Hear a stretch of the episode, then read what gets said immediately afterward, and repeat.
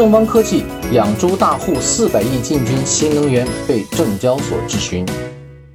六月十七号啊，正邦科技发布公告说，公司跟浙江国电签订了碳中和综合智慧能源项目合作协议书，力争在三年时间内啊，建设生态光伏、风电、分布式和集中式综合智慧能源达一千万千瓦，预计总投资额达到四百多亿。这本来是一件好事啊。因为跟新能源搭上边儿就挺好，再加上规模这么大，肯定是对未来增长是个好消息。可是证交所却连发关注函、监管函，好家伙，事儿挺大啊！证交所干嘛这么紧张呢？好，关键是啊，这个正邦科技主业不是新能源，是养猪的，而且而且这家公司啊，上一年还是巨额亏损的，他哪来的钱去投资啊？这家公司这几年啊，经营状况到底是怎么样子呢？哎，咱们就通过财务报表来分析分析，用财报思维看上市公司。首先第一点啊，就肯定是需要巨额亏损嘛。它亏损了多少啊？在二零二一年，它一年亏损了一百九十一亿啊！哇塞，这个数字，我这么说吧，你们看啊，这家公司在过去十七年，除了二零二一年以外啊，过去十七年以外，总共赚了多少钱？总共赚了才一百亿多一点儿啊！就这一把瞬间回到解放前，你想巨额亏损啊，真是一百九十一亿，原来赚的一百亿全部都亏掉。当然，他也发布了这个公告，说为什么会亏这么严重啊？说这个猪价大跌。那前几年这个猪价高的时候，他确实也是赚的挺嗨啊。但是现在猪价下跌了，跌得很严重，而且呢，饲料还大涨。说你看销售价格在下降。采购的这个成本呢又在提升，所以没办法，就是巨额亏损。而且呢，这个非洲猪瘟母猪啊产量也是急剧下滑。你说没有母猪哪来的猪崽啊？没有猪崽儿，这怎么去养殖啊？对吧？所以呢，他们就买了一些特别贵的一些母猪。那公司啊公告里面称，这真的是叫深度亏损了。那第二个呢，就是行业整体盈利削减啊，正邦科技啊真的是引领了这个。深度亏损，这怎么说啊？这个整个行业里面确实是都受到了严重的损失啊。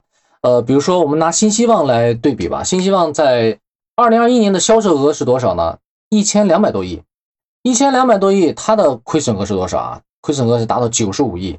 那我们要知道，这个前一年，也就是说这个二零二一年啊，二零二一年的时候，正邦科技的销售收入是四百七十亿，一千两百亿比四百七十亿要大了好多，对吧？那么新希望亏损的是九十五亿，其实亏损额也很大。但是你知道吗？呃，新希望在二零二零年的这个利润是五十八亿，二零一九年的利润呢是六十一亿，这两年加起来大概是一百二十亿。也就是说，其实二零二一年它虽然亏了九十五亿，但是总共这是不到两年的收益亏掉了，那么还算没有算这个叫伤筋动骨，对吧？但是对于这个。正邦科技来说，真的有点是伤筋动骨了，这个亏损的这个深度太深了。那第三点呢，叫总收入保持不变，总成本一路凯歌 啊。就它为什么亏损这么严重？哦，我们要看看这个呃原因啊。我们从图形上看，它收入在二零二一年的时候一个很大的拐点，就二零二零年的时候这个收入比较高，二零二一年的时候。一个拐点就拐下来，或者平平了，它只有减少了百分之三左右啊，呃，没有增长。但是它的总成本呢，真的是一路凯歌啊，这个的图形就是一路往上飙升，升的很严重。是怎么样表现啊？比如说，它的收入在二零二零年的时候是四百九十亿，二零二一年呢是四百七十亿啊，对吧？就是减少了一点点。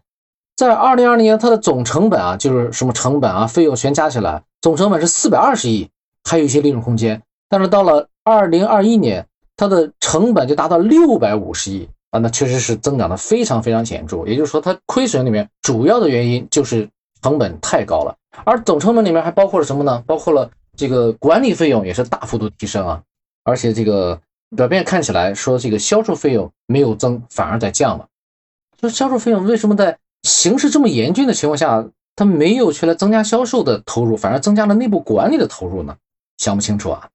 呃，第四点呢，就是。叫资产负债率暴涨百分之三十四啊，这个现在已经达到了百分之九十二。你说在这个所有行业里面，真的就是我们资产负债率比较高的行业，一个是银行，比如说一个是房地产公司，也达到百分之九十二的这个公司也是不太多的，因为银行现在在压低这个资产负债率嘛，就是达到百分之九十左右，就是大家都还会比较紧张的。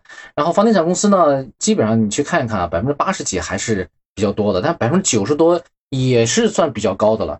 但是这一家公司达到了百分之九十二，确实是，呃，非常严重，是资产在下降，负债在提升，对吧？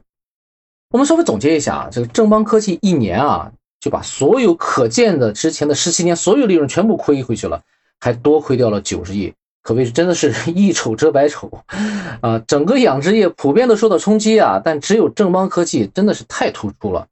当然啊。这个亏损期间，主要是因为收入降低的情况下，成本又大涨了百分之五十多。要是说这属于市场行情没办法的事啊，那么管理费用大涨百分之三十又是为什么呢？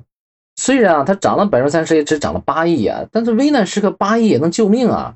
好在啊，公司账上还有五十多亿的现金，至少是还有钱，对吧？呃，不过我就搞不清楚，说销售费用下降了百分之二十，这个这么严峻的情况下，他就选择躺平了，是不是？啊，不去再去扩大销售了。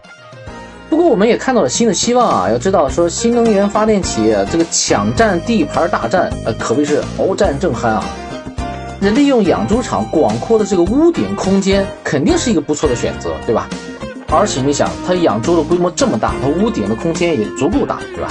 没准这个新的收益啊，也会改变一下新一年的经营状况。好，今天的分析就到这里。